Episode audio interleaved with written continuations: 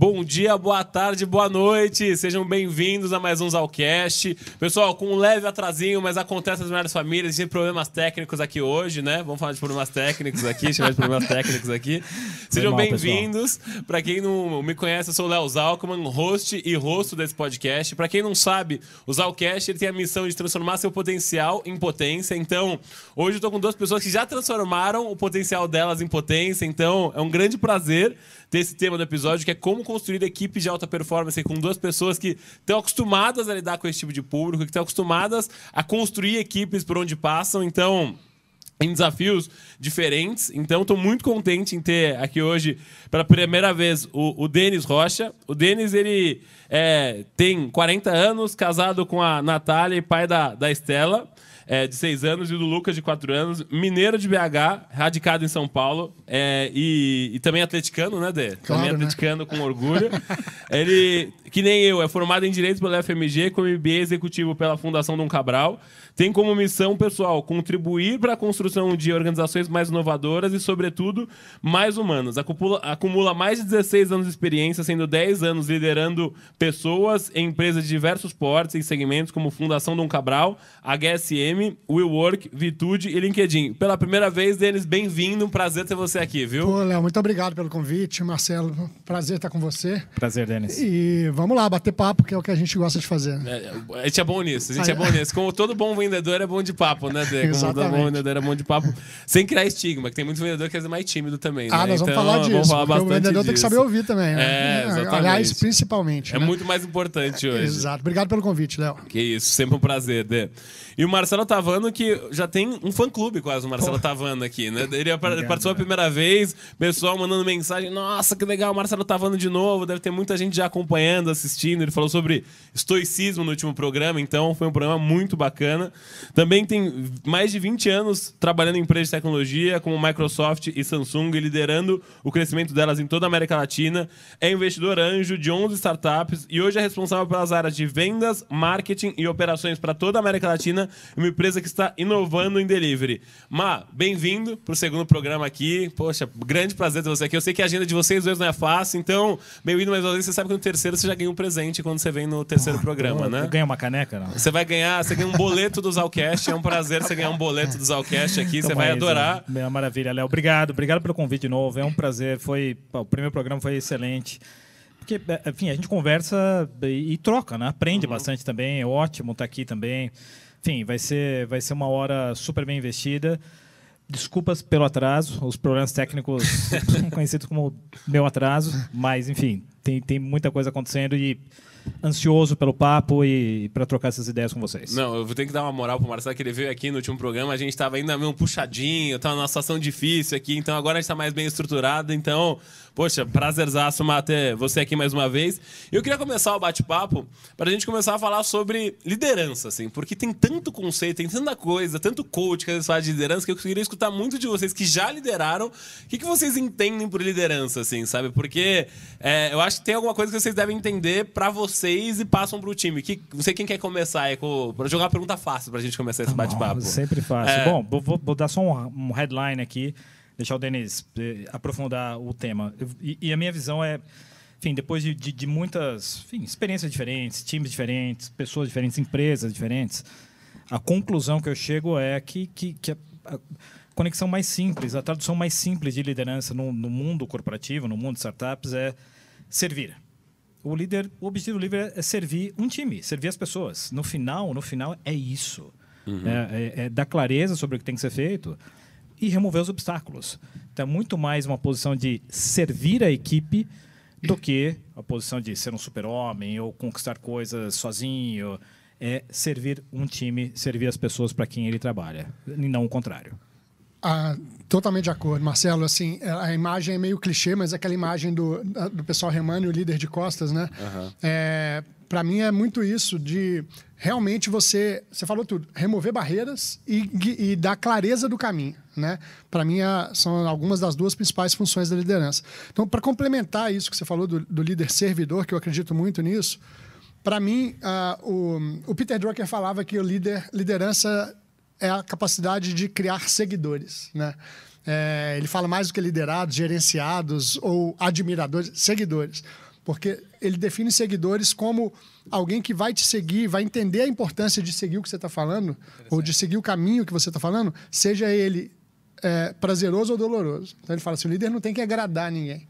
Ele tem que mostrar o que é certo, dar os feedbacks certos e inspirar as pessoas a seguir na direção certa. Né? Perfeito. E, óbvio, para isso a gente estava falando que ele precisa saber ouvir, porque é o que o Marcelo acabou de falar, ele não é dono de todas as verdades. E uhum. se ele quer se postar, se portar como dono da verdade, uma pessoa que sabe tudo, a chance de dar errado é muito grande. Então, Sim. saber ouvir, né, saber entender o contexto e guiar as pessoas, como eu falei, às vezes com muito prazer, às vezes com dor, uhum. mas sempre pensando no que é certo para a empresa e para elas também. Esse ponto do Denis é importante, tá? Do, de saber ouvir. Uhum. Porque, enfim, ele é necessário e não é muito trivial, tá? Porque, enfim, você citou aí a biografia do Denis, uma grande uhum. experiência em empresa, etc. Eu também já tenho vários anos de estrada. Cara, é, a gente já passou por muita coisa, né? Então, em alguns cenários, a gente já consegue ver o, o, o final da história. A gente já consegue saber que, que uma ideia não necessariamente vai, vai ser bem sucedida. Mas o fato da gente saber isso não pode impedir de dar o espaço para as pessoas fazerem as propostas. Uhum. Né? Então, quando uhum. você está naquela reunião e fala é aquela história da empresa que quer inovar, Cara, se você quer inovar, você de fato precisa escutar e, e executar o que as pessoas estão propondo, estão sugerindo. É quando você está naquela conversa, está naquela reunião e alguém, eventualmente com, com, menos experiência, novo na empresa, dá uma ideia que talvez seja esdrúxula, e aí um já dá uma olhada para o outro, já dá aquela risadinha, essa cultura de inovação já acaba ali, né? Já acaba ali, porque uhum. você está inibindo as pessoas de, de, de fazerem propostas novas. Né? Então, o saber escutar ele é mais difícil do que parece. Né? Não é só escutar, é de ficar uma escutativa, é tomar uhum. ações sobre aquilo e dar espaço real para as pessoas fazerem as propostas, mesmo que sejam ideias que por algum motivo não, não tem certo. É, o, que, o que eu acho bastante curioso sobre falar sobre liderança é que existem esses conceitos de líder servidor que eu acho lindo, maravilhoso. Mas eu acho que tem um desafio muito grande de fazer isso dia sim, dia também, assim, sabe? De você tá bem, de você conseguir seguir essa, essa risca da liderança, assim.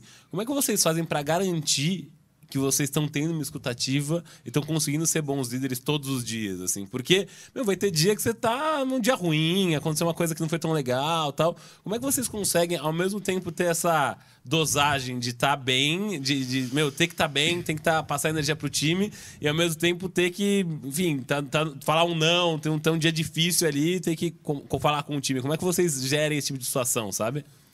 Olha Denis, é. começa aí. É, bom, já deixa difícil para mim, né? Mas vamos lá.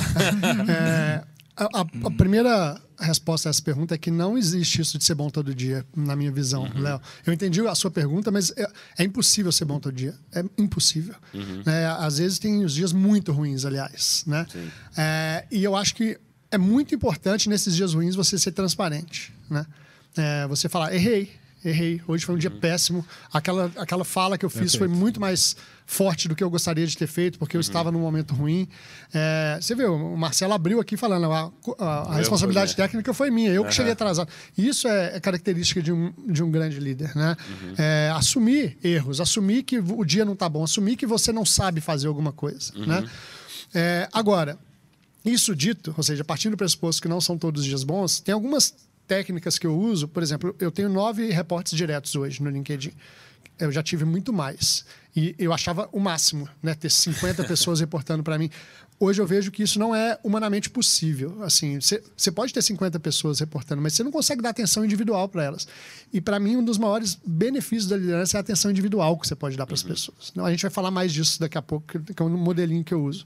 Uhum. Mas uma das coisas que eu faço é quando eu tenho ano a ano com as pessoas que eu lidero hoje, eu sempre deixo pelo menos meia hora de intervalo entre as reuniões com elas, porque cada uma é uma energia diferente. Cada uma vai estar num momento diferente de, de, dia, de semana, algum problema pessoal às vezes, ou num dia de muita euforia.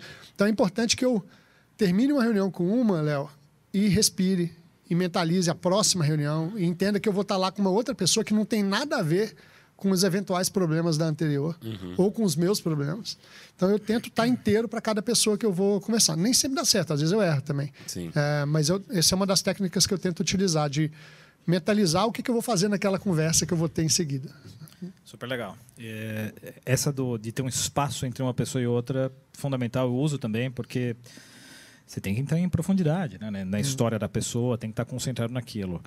Um ponto sobre essa sua pergunta, Léo, que, que, que acho que é menos comentado, mas é, uhum. é muito importante, é o seguinte. Sim, cara, o líder é a pessoa que, que todo mundo olha, é o exemplo, é quem tem que inspirar e tem que fazer uhum. o seu uhum. papel.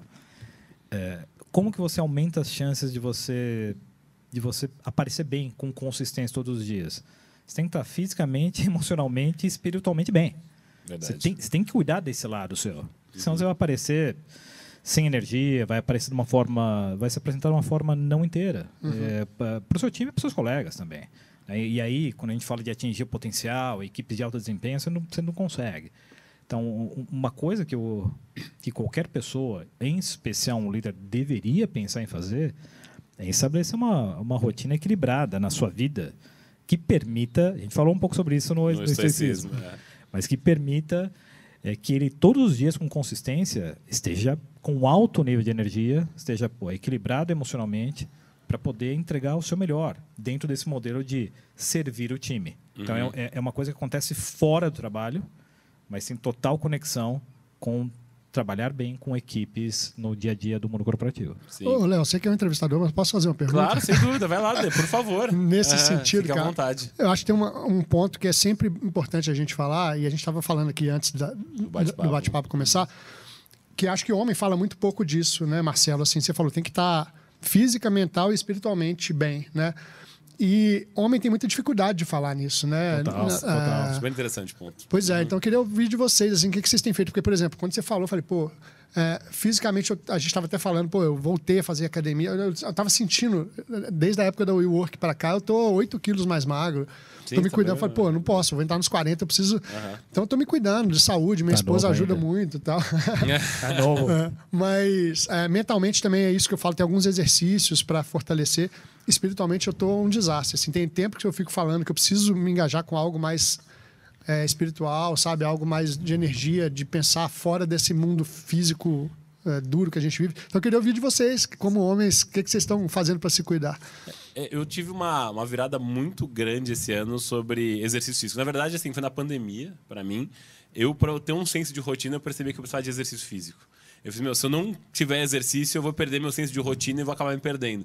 Então, assim, era quase religioso eu acordar e fazer exercício. Acordar e fazer exercício. Então, assim, eu. Muita gente acabou saindo, fazer exercício em casa lá, mas comecei a pegar gosto por fazer exercício. E aí, hoje, é, passado esses três anos, dois anos e pouco aí de pandemia, é, eu treino pelo menos quatro a cinco vezes por semana e eu escolhi um apartamento que tinha academia no prédio para não deixar de fazer academia.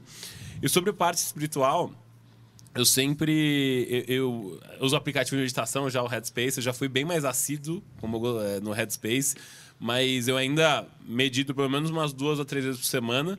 E, e, tento, enfim, manter e lembrar que eu tenho que fazer esse, esse tipo de rotina. Eu tenho um santuáriozinho em casa e uma vez por semana uma vez por semana estou forçando a barra. Uma vez por mês eu acho que eu tento frequentar algum centro espírita, algum centro budista. Eu acho que eu sou bem ecumênico da forma que eu encaro religião. Assim, apesar de eu me, ser judeu, ter origem judaica, eu me identifico muito com o budismo, me identifico bastante também com o espiritismo. Eu sempre tento trabalhar esse tipo de coisa e até o Marcelo, quando era meu chefe até pouco tempo atrás, a gente conversava bastante disso, mas então, Sim. tanto de espiritualidade, como é que ele trabalhava, tudo, mas eu acabei. É, é engraçado, porque acho que religião é uma coisa que sempre me puxou muito, mas você precisa ter sempre alguém que puxa, que puxa você, que fala, ah, tô em algum lugar legal pra ir contigo. Então, eu tinha a Carol, Pinguim, que o Marcelo conhece, você conhece também, Sim, claro. a Carol, que, puxa, eu vou no centro com ela com alguma frequência, que aí a gente sai, depois bate um, bate um papo, toma um, toma um sorvete, o caramba, então é legal. E aí, no budismo, tem um amigaço meu, que até vem no podcast das vezes, trouxe até uma monja aqui, que ele é muito frequentador do budismo e eu, eu nesse meio tempo também, eu fiz dois retiros espirituais que me ajudaram bastante a me conectar espiritualmente. Mas enfim, eu tô me sentindo até constrangido que eu não sou de falar muito do programa, sou mais de perguntar, não, mas, mas é, é, legal de compartilhar super também. Pertinente, é. Super pertinente. Bom, é, eu, eu vou contar uh, o, meu, o meu modelo, Denis, mas uh, em resumo, de uns 15 anos para cá, Sim, é, é, comecei a, a, enxergar isso de uma forma diferente e colocar uma relevância diferente para isso, para esse equilíbrio, né? É, antes eu tinha um modelo, enfim, falei até isso pro Léo também, na, na, na, fase da vida que ele está hoje, o, o, meu modelo era muito mais mais trabalho, mais resultado. Uhum. Até entender a duras penas, pagando quase com a vida, que esse não é, não é um modelo sustentável. Uhum. Né? E aí tem que buscar um equilíbrio. Enfim, e fui com base na tentativa e erro e criei uma rotina que para mim tem funcionado. Eu vou adaptando ela de tempos em tempos, mas em resumo é uma rotina que envolve enfim, eu, eu, eu, gosto de chegar cedo, é, de começar a trabalhar cedo ou chegar cedo no escritório. Uhum. É, e aí eu, eu comecei a inserir coisas de manhã, né? Comecei a inserir coisas de manhã. E aí se eu gosto de chegar cedo e insiro coisas para fazer de manhã, preciso acordar cada vez mais cedo. Uhum. Então, hoje é tipo, sei lá, consigo acordar tranquilamente. Umas três e meia, quatro horas da manhã. hoje é umas 5 e 40 é. 5 e meia. E, e faço lá algumas atividades. É, para mim é importante ter, ter alguma atividade física uhum. todos os dias. É, eu levo meu filho para a escola com, com alguns amigos também todos os dias. Uhum. Também é parte do, sabe, dessa. Sim. É parte desse contexto e, e eu adoro fazer isso todo dia. Eu tenho também uma, uma prática de 20 minutos de meditação. Faço um pouco de yoga todos os dias. Eu escrevo um diário todos os dias. Que legal. Então tem uma sequência de coisas que, que me coloca num estado mental que eu preciso estar. Uhum. Independente do que tenha acontecido no dia anterior, independente do que tenha acontecido naquele dia, cara, e tem dias que são difíceis, né? Tem dias que são muito Sim. difíceis. Mas depois que eu executo essa é, rotina toda, às vezes eu tenho menos tempo. Se eu chegar mais cedo no escritório, e eu encurto um pouco uhum. isso. Mas tem uma sequência que me dá uma, uma paz interior é, para encarar, para zerar, encarar os desafios que eu vou encarar no dia. Não, eu, vai lá, desculpa. Vai não, lá, pode. Por eu falar que é, é muito legal isso, e porque que a gente voltando para o tema da liderança, uhum. né? A gente tem que fazer mais isso nas empresas, né? Uhum. É, dar espaço para que as pessoas possam se falar como que estão se cuidando, que estão fazendo. Outro dia um amigo mandou num grupo de homens que era um grupo super machista, retrógrado, pouco tempo atrás. Uhum. Impressionante como a gente está conseguindo evoluir e ainda tem muito a aprender. Mas ele mandou: o que vocês estão fazendo para cuidar da saúde mental? Tá foda para mim, sabe? Por que, que, a gente não fala mais disso, né? Uh, e eu acho que isso é um dos grandes uh, assuntos e Total. uma das grandes importâncias da liderança atual, que é perceber isso nas pessoas e dar esse espaço para elas falarem de si, né? É, exatamente. E acho que tem muito uma coisa de vocês dois, desde o início, serem muito vulneráveis, assim, nessa. nessa com tudo que vocês estão vivendo, pela situação toda. Eu lembro até recente que o Marcelo passou por uma situação da família dele. Eu lembro que, meu, ele ele falou, eu segui a mesma rotina do dia anterior porque eu sabia que isso ia conseguir me equilibrar de alguma maneira ali. Exato. Então, isso me impressionou muito, assim, na época que Exato. aconteceu esse trauma, porque o momento que a gente quebra a rotina é exatamente quando a gente sofre um trauma, quando a gente tá chateado, tudo. E a disciplina que ele teve com ele, para ele ficar uhum. bem, foi um negócio que me chocou muito. Eu fiz, cara, que loucura ele ter ficado da forma que ele ficou. E aí, eu sempre falo desse bate-papo que eu tive com o Má um dia. Eu lembro que ele começou a escrever assim no papel. Léo, as pessoas tomam decisão por causa de medo. Eu percebi que eu tomo todas as minhas decisões por causa de amor. Cara, eu demorei 20 anos para entender isso, mas assim, se você toma uma decisão por causa de medo, é que essa decisão é errada. A decisão certa que tem que ser tomada é a decisão feita através de amor.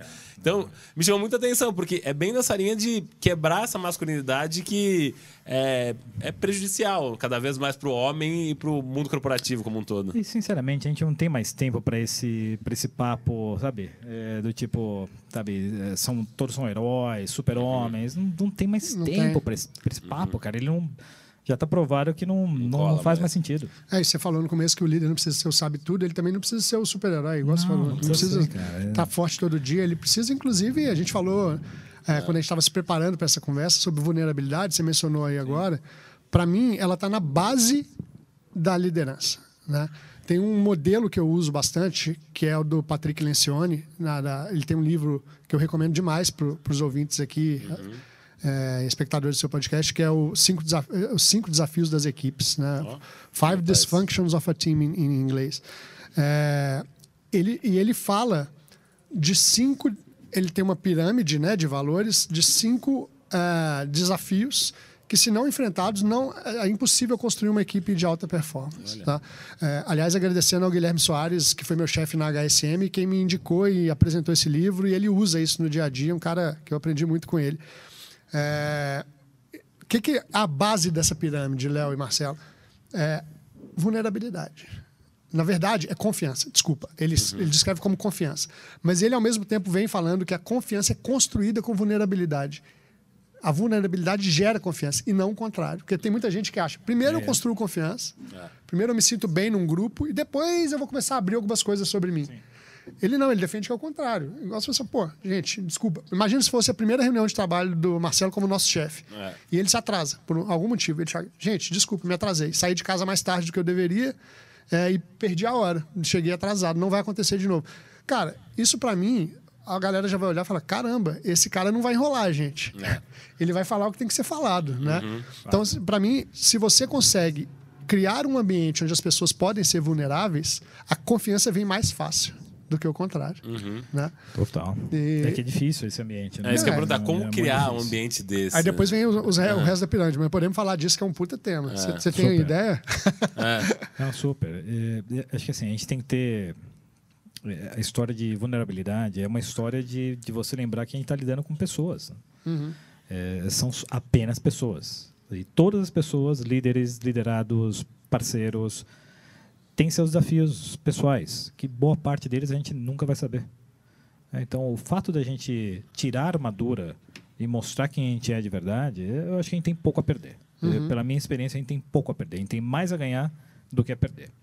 Então, estava tendo essa discussão recentemente, semana, com, com, com uma pessoa sobre, sobre confiança entre pessoas no mundo corporativo.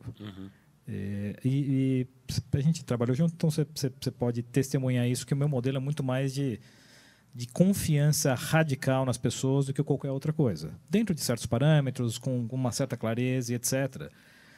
É, o que me faz, em alguns momentos, me dá mal, inclusive. É, e recentemente isso aconteceu é, com a pessoa. Mas esse é um trade-off que eu estou disposto a pagar.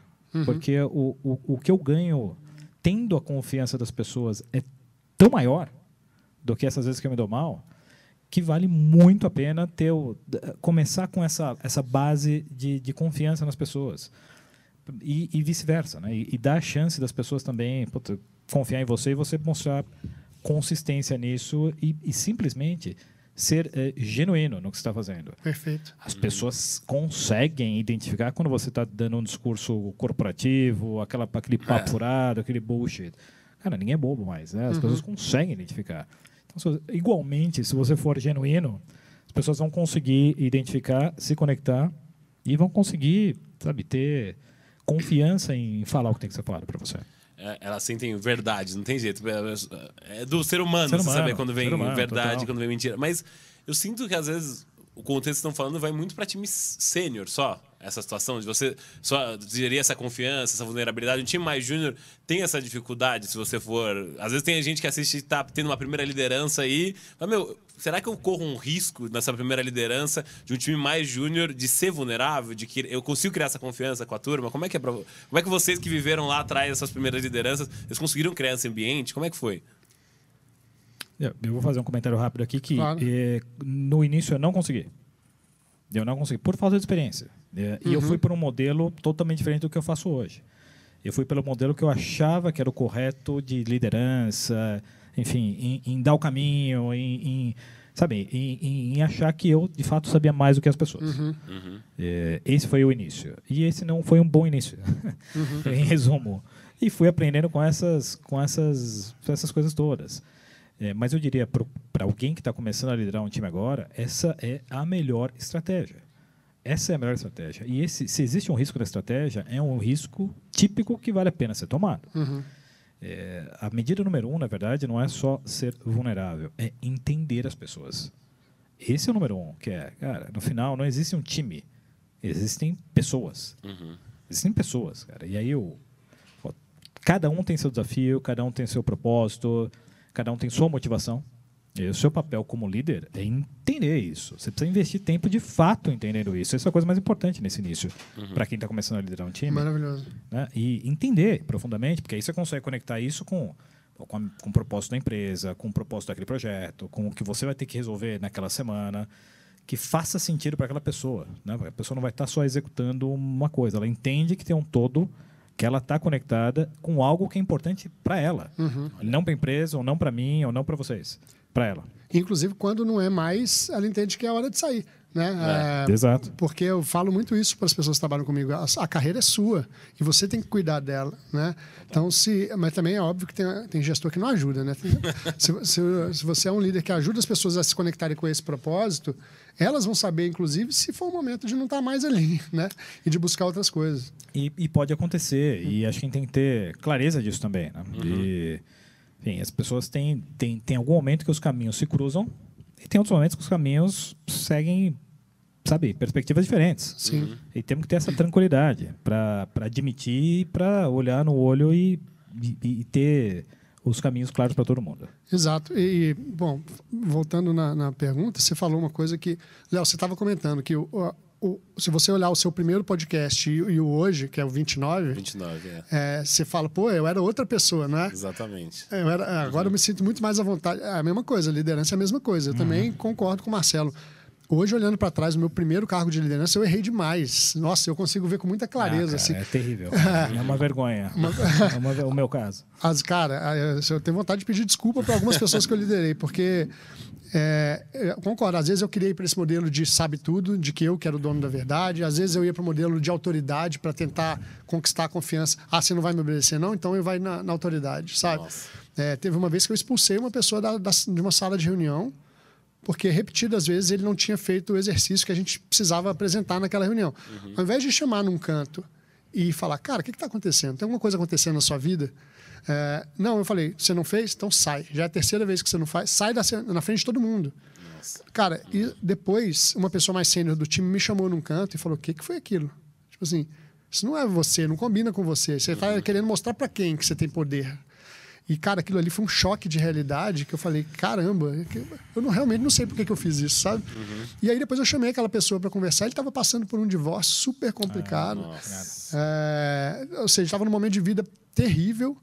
E é por isso que ele não estava conseguindo colocar a cabeça no trabalho. E eu me senti muito envergonhado de não ter uhum. percebido isso. Então, a partir desse momento, eu fui para esse modelo de me importar mais com as pessoas. E eu encontrei embasamento num outro livro que eu vou sugerir, que chama Empatia Assertiva, da Kim Scott.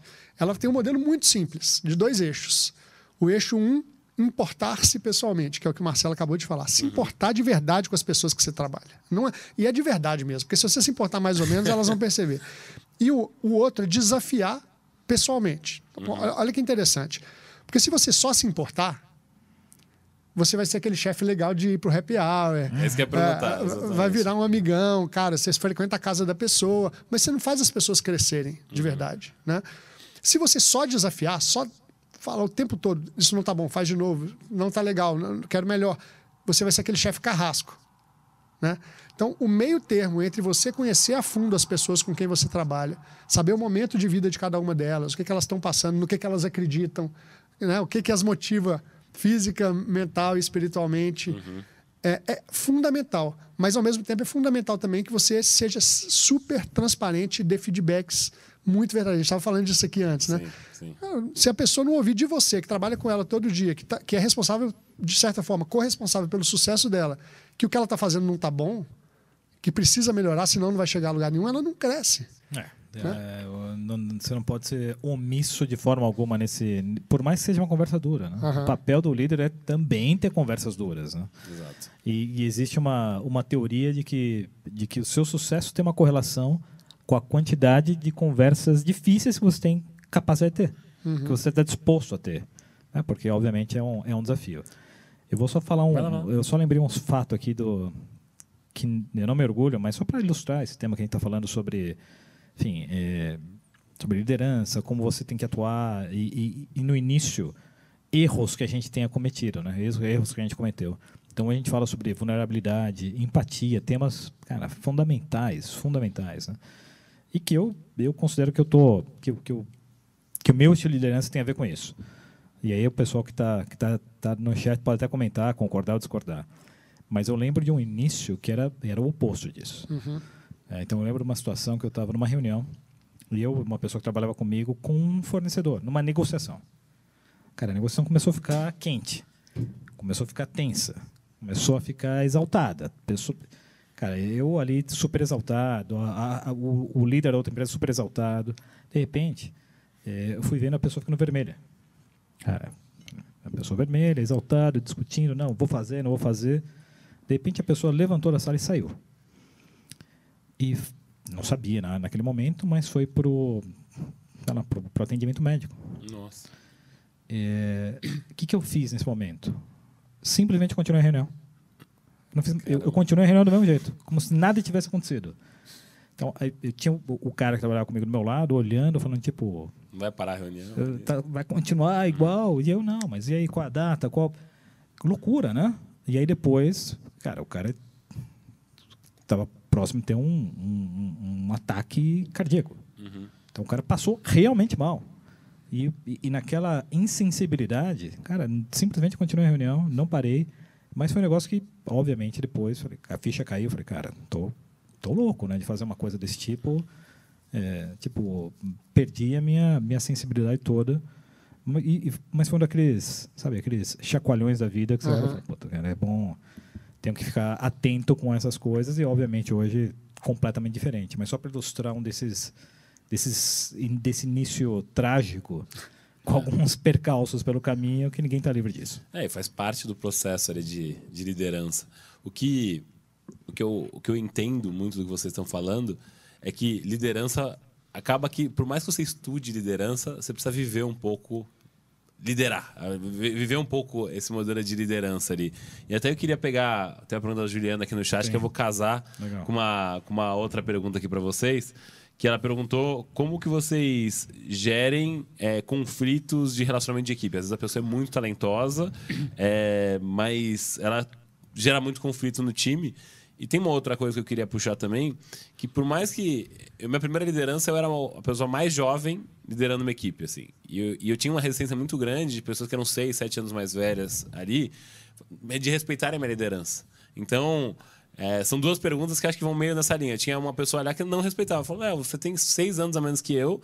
Eu vendo desde quando eu tinha 20 anos, você, tá, você tem só seis anos de experiência, eu não vou respeitar a sua liderança. Ele jogou limpo comigo desde o início. Por mais que eu tivesse me esforçado para conquistar ali, era sempre uma relação conflituosa. Então, esse, e ele entregava, uma pessoa que sempre entregou muito. Então eu queria muito que vocês dessem esse parecer de como é que você gera uma situação de conflito e como é que você, às vezes, tem um liderado que é, tem dificuldade ali de respeitar a sua liderança ou por idade ou por algum outro motivo ali?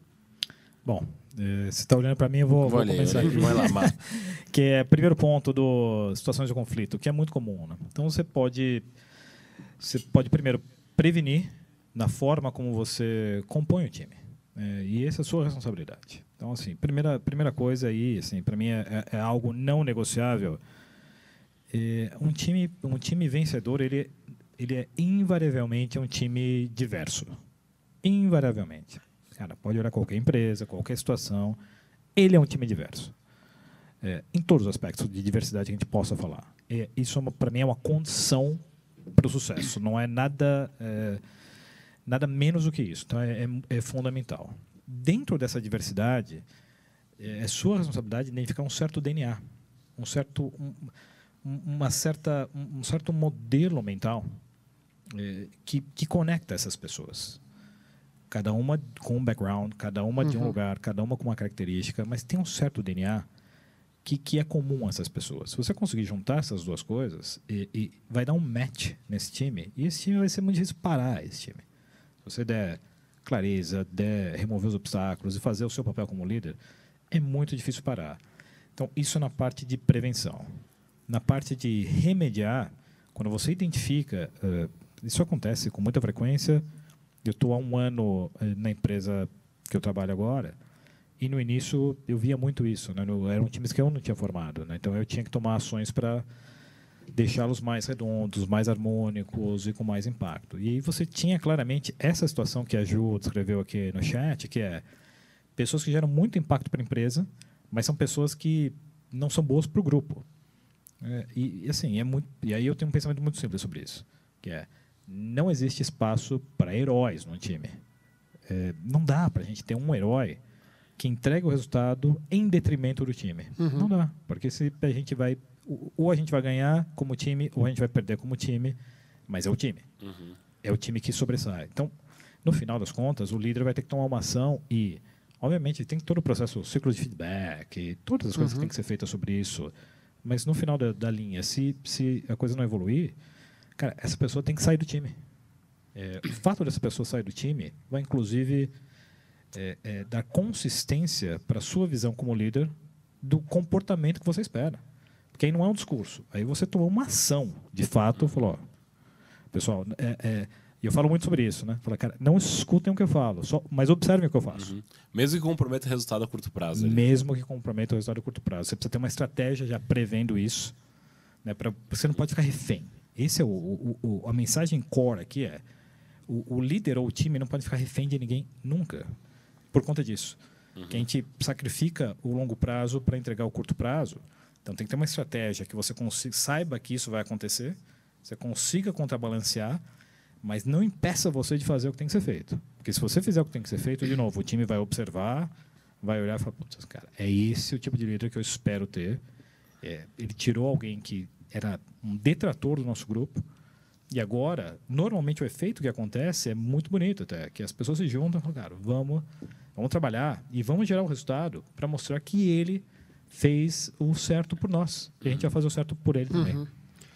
Cara, eu vou adorei a divisão entre prevenção e, e, e solução do problema que já existe, mas eu só vou começar concordando totalmente com isso.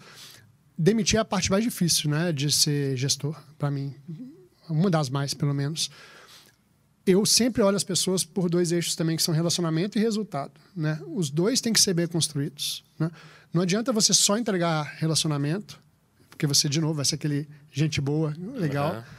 E não adianta só entregar resultado e pisar na cabeça das pessoas. Então, né? tem que gerenciar muito bem os dois. Eu tenho muito mais dificuldade de, de demitir quem fala.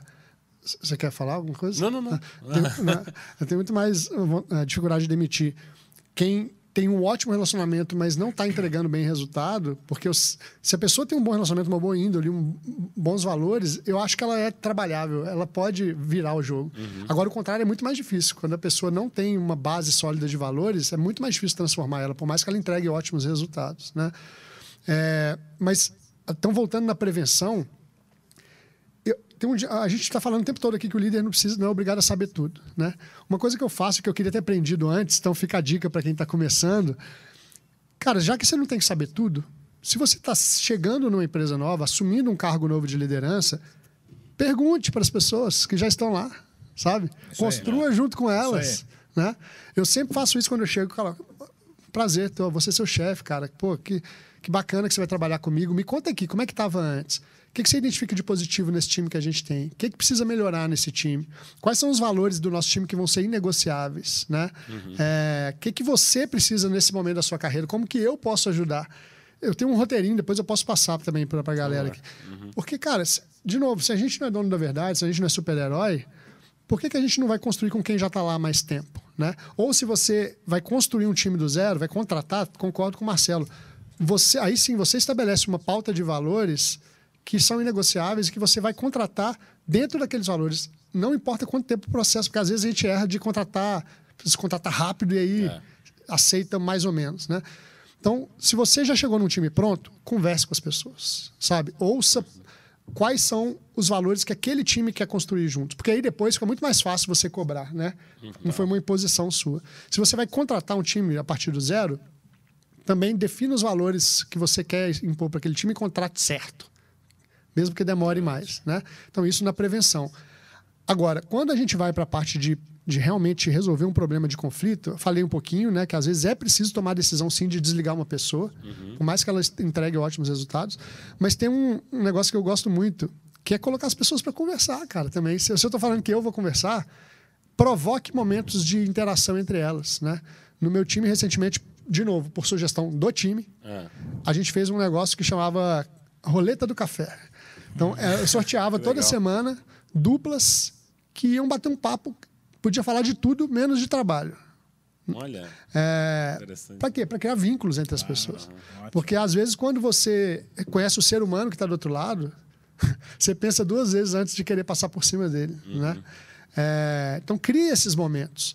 Né? Cria os momentos, oportunidades das pessoas conhecerem no nível pessoal. Né? Uhum. Né?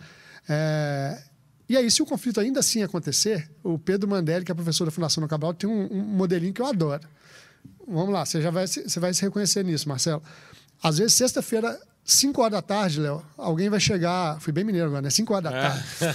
É, vai chegar na sua mesa, duas pessoas vão falar assim: Marcelo, ó, a gente tentou resolver isso aqui, eu acho que é assim, essa outra pessoa acha que é assim, não conseguimos, toma aí. O, o mico é seu, ele chama até de mico.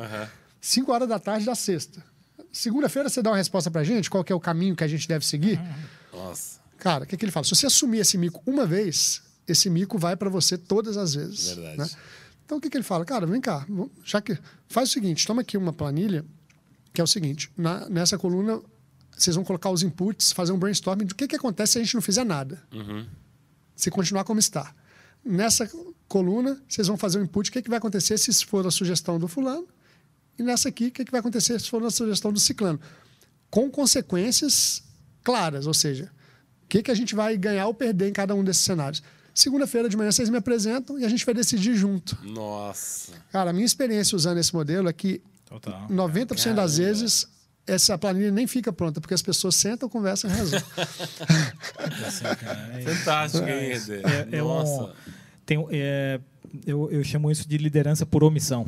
É. É, Porque às vezes, é, às vezes, às vezes é necessário, né? né? Que a gente fala, o líder tem que tomar decisões. Tem que... Às vezes não. Às vezes não precisa. Às vezes as pessoas só precisam de um incentivo, de um espaço, como o Denis falou, para conversarem e chegarem no consenso.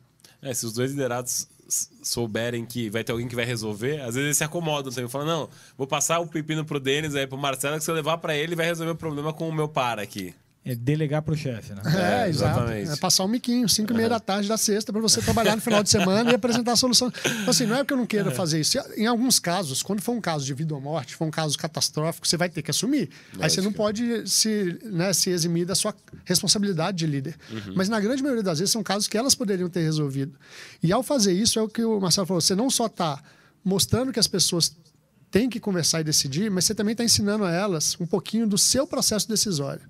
Verdade. Então, se vocês vão apresentar os argumentos e as consequências de cada argumento, vocês vão entender um pouquinho de como eu, líder, penso. Né? E ao fazer isso, vocês também estão se preparando para ser líderes um dia. Então, acho que é um ganha-ganha, mas você tem que deixar claro por quê. Não é só tô, ah, não, estou devolvendo trabalho porque eu estou com preguiça de trabalhar. Não, é porque isso aqui vai ser importante para vocês. Verdade. Vou fazer um comentário adicional aqui, que eu estou vendo a Patrícia e a Ju comentando no chat, que, que elas gostaram da resposta, mas na prática não viram muito isso acontecer. Que é abrir mão de um talento em prol da equipe. E é verdade. Sim. E é verdade. Não é algo muito comum mesmo. É, tem que ter coragem para fazer isso. É, não é trivial fazer esse negócio. Eu, particularmente, já participei no passado de equipes que tinham exatamente esse comportamento. E, e o que eu faço hoje é simplesmente o que eu gostaria que os líderes da minha época fizessem. Que é tomar decisões difíceis em prol do grupo. Porque o grupo sempre vai responder positivamente. É, porque assim, desculpa. Não, pode falar, É, pode falar. Porque tem muita a questão de. vo- Vocês sempre foram gestores de venda. Você fala, poxa, tem uma pressão de venda ali, fala, nossa, vou perder esse cara que é o superstar ali. Tudo bem, para manter o time, mas nossa, ele tem uma carteira, ele tem um relacionamento ali. Eu entendo muito também essa colocação dela. Você toma uma decisão dessa firme, bater o martelo e falar, não, vou abrir mão do meu superstar aqui a qualquer custo. Eu imagino que você tenta salvar essa pessoa de toda forma também, né? Você tenta dar muita chance para essa pessoa. Ou, ou não, ou você já Não, não, sente quando não tem aderência cultural. Não, tem que dar o feedback, fazer o processo hum, correto, formal e, e bem feito com a pessoa. Uhum. Mas se você identificar que aquela pessoa está trazendo resultado no curto prazo em detrimento do, do resto do time, cara, é, aí a decisão é simples. Mas, de novo, precisa ter coragem para fazer isso. É, não só com pessoas, mas com, com situações de negócio. Cara, situações de negócio que, enfim, que eu uma, uma que foi muito muito forte para mim é, numa numa das empresas de tecnologia que eu trabalhei eu assumi uma área e algumas pessoas que estão no chat vão se identificar também que um, e a gente tinha um modelo de, de distribuição. É, tinha um modelo de, de, de venda através de distribuidores. Cara e era um negócio gigante era um negócio de enfim negócio de, de, de que movimentava muito dinheiro. E esse negócio, a gente tinha um canal de distribuição com quatro ou cinco distribuidores, só que 95% do volume estava em um distribuidor. Nossa. Cara, é, basicamente, quando você tem 95% do, do volume do seu produto e 90% do seu investimento, você terceirizou o seu negócio para uma outra empresa. Cara, é, nenhum líder, é, pelo menos não os bons líderes, querem é, não ter responsabilidade sobre o seu negócio. Então, meu papel ali, e aí o time falando, enfim, pô, tem uma situação aqui que a gente não consegue controlar. Então, meu papel ali era justamente resolver essa situação, é, gerando credibilidade nos outros parceiros que eles teriam espaço no mercado para trabalhar e reduzindo o volume proativamente desse cara, que era o cara que entregava, entregava o resultado todo mês, todo trimestre. É, custe o que custar, ele entregava o resultado. Então eu tinha que correr o criar uma situação onde eu ia correr o risco de não entregar o resultado, mas criar um canal de distribuição saudável para o longo prazo. E, as pessoas ter, precisavam acreditar que, que eu realmente faria isso, né? teria coragem para fazer isso, uhum. porque os riscos eram enormes. Enfim, no final é, foi feito. Né? O, os outros parceiros apostaram de que aquilo de fato iria acontecer. Então, eles conseguiram garantir o resultado no primeiro e no segundo trimestre, depois o mercado entrou onde tinha que entrar. É, mas foi um dos fatores que ajudou a, ter, a, gerar, a gerar essa confiança, essa credibilidade com o time. Porque todo mundo sabia que isso era o que precisava ser feito, uhum. mas ninguém tinha feito antes. É, e eu vou comentar o que a Patrícia e a Juliana falaram, elas têm total razão mesmo. O, o que a gente está falando aqui, Patrícia e, e Juliana, é muito do aprendizado que a gente está tendo, né, que a gente está vivendo e da evolução que a gente espera ver nas empresas e não necessariamente do que já está acontecendo. Agora, que está evoluindo, está, né, Marcelo? A gente, tá evoluindo, claro. Não sei se eu tive sorte de trabalhar em empresas muito legais e focadas mesmo no ser humano, mas hoje no LinkedIn, por exemplo, eu tenho total autonomia para, ah, como você disse, seguindo todos os processos e passando por tudo que as pessoas têm direito em termos de feedback e avaliação de performance, eu tenho total autonomia para escolher o que é melhor para o time em termos de valores. Né?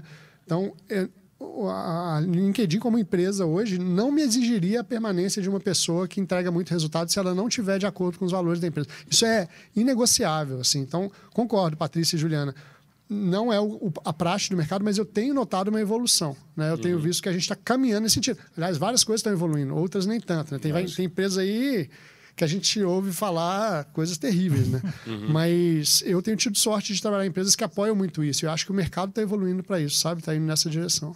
É, e não lembro quem comentou, sobre a questão de times de alta performance necessariamente passarem por inclusão, de ter gente que pensa diferente uhum. e de é, ter. Foi você, né, mano?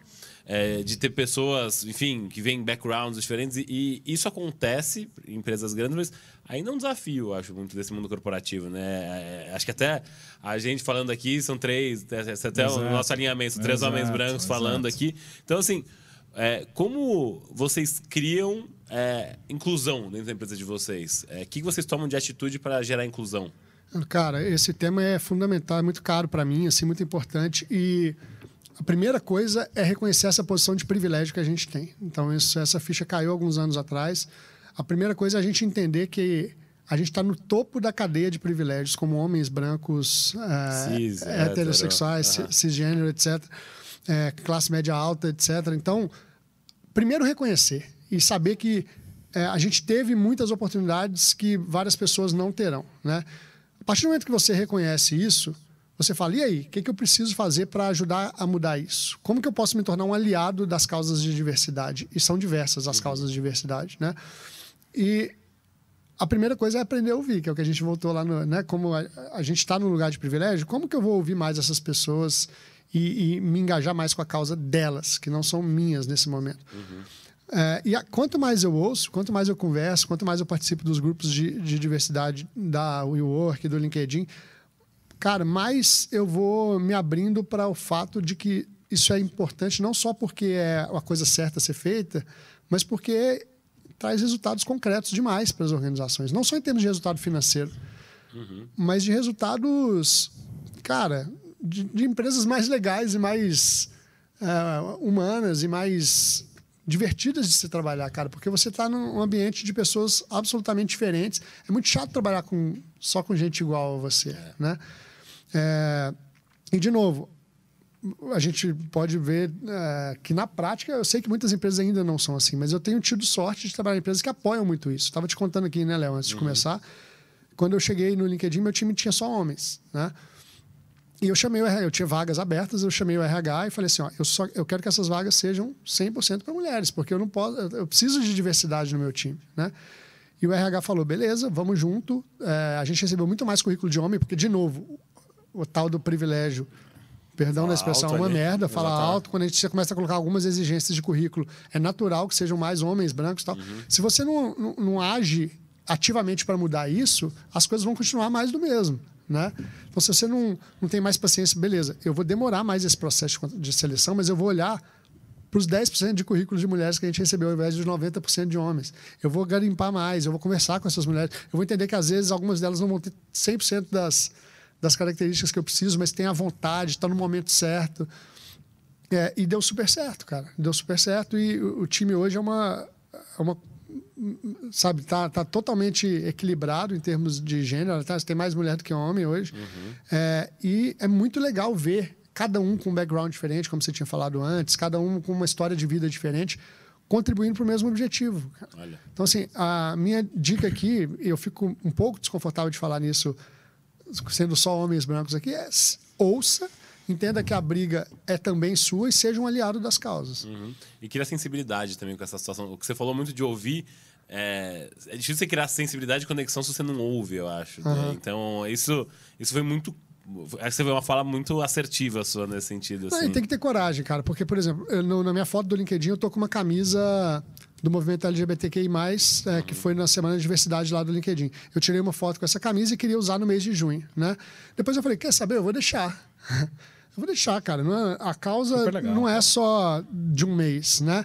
É, e, cara, já recebi algumas pessoas me mandaram mensagem falando assim: ah, que legal, não sabia que você era gay, né? Cara, e, e eu falo, pô, que legal, se eles estão pensando que eu sou gay, eu já tô conseguindo o meu objetivo, porque eu acho os gays muito mais avançados que os héteros. Verdade, é verdade. É. Muito mais evoluído que a gente. Então, é, é ter coragem também de assumir essa briga, de, de fazer dela uma briga sua, sabe? E, e- e ser parte desse movimento. Sem É dúvida. importante encarar com, com, com bastante naturalidade, porque esse é o mundo. É, e, e sempre meio, meio, meio chato, porém necessário, é, que a gente está em final de 2022 precisando ter essa conversa. Verdade. E não é uma coisa que já é, enfim, uma realidade em muitas empresas. Em algumas sim, em outras não. Mas no final, o nosso papel é, é ser um agente da mudança, como o Denis falou. E, eh, tem uma coisa básica que é, poxa, a gente precisa ter pessoas na empresa que reflitam o mercado que a gente serve.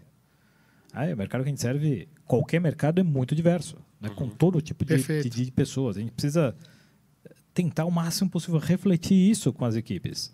É, porque a nossa chance de sucesso vai ser maior. Além de todos os pontos que você falou que eu concordo plenamente, Denis, é, tem essa perspectiva prática. Né? A gente tem, te- tem pessoas que conseguem conectar com as pessoas que estão, os clientes, os nossos parceiros, os nossos consumidores, e, e de uma forma eh, super direta. É, agora, em alguns momentos a gente tem que tomar decisões que são, que são mais, eu diria, duras, como essa, por exemplo. Atrasar um processo seletivo para ter pessoas dentro de certas características que a gente quer para o time, para promover diversidade. Um caso da, da, da, da, da minha empresa anterior na Microsoft, de uma ah, pessoa que talvez vocês conheçam, aí do, é, que, que enfim, estava no processo de entrevista para trabalhar na minha área, e ela falou, olha, eu, eu, eu quero muito pô, passar nesse processo, quero, quero trabalhar com você, quero trabalhar na área, mas quero avisar que eu estou tentando engravidar. E se isso for um problema, só quero dar transparência agora. né? É a, a, a Renata Assad. Esposa do Renan. É, que, É. Exato, que vocês, que vocês conhecem. E eu falei, e hoje e virou uma amiga hoje. Eu falei, olha, é, segue seu caminho, segue seu plano. Uma coisa não, não impede a outra de forma alguma.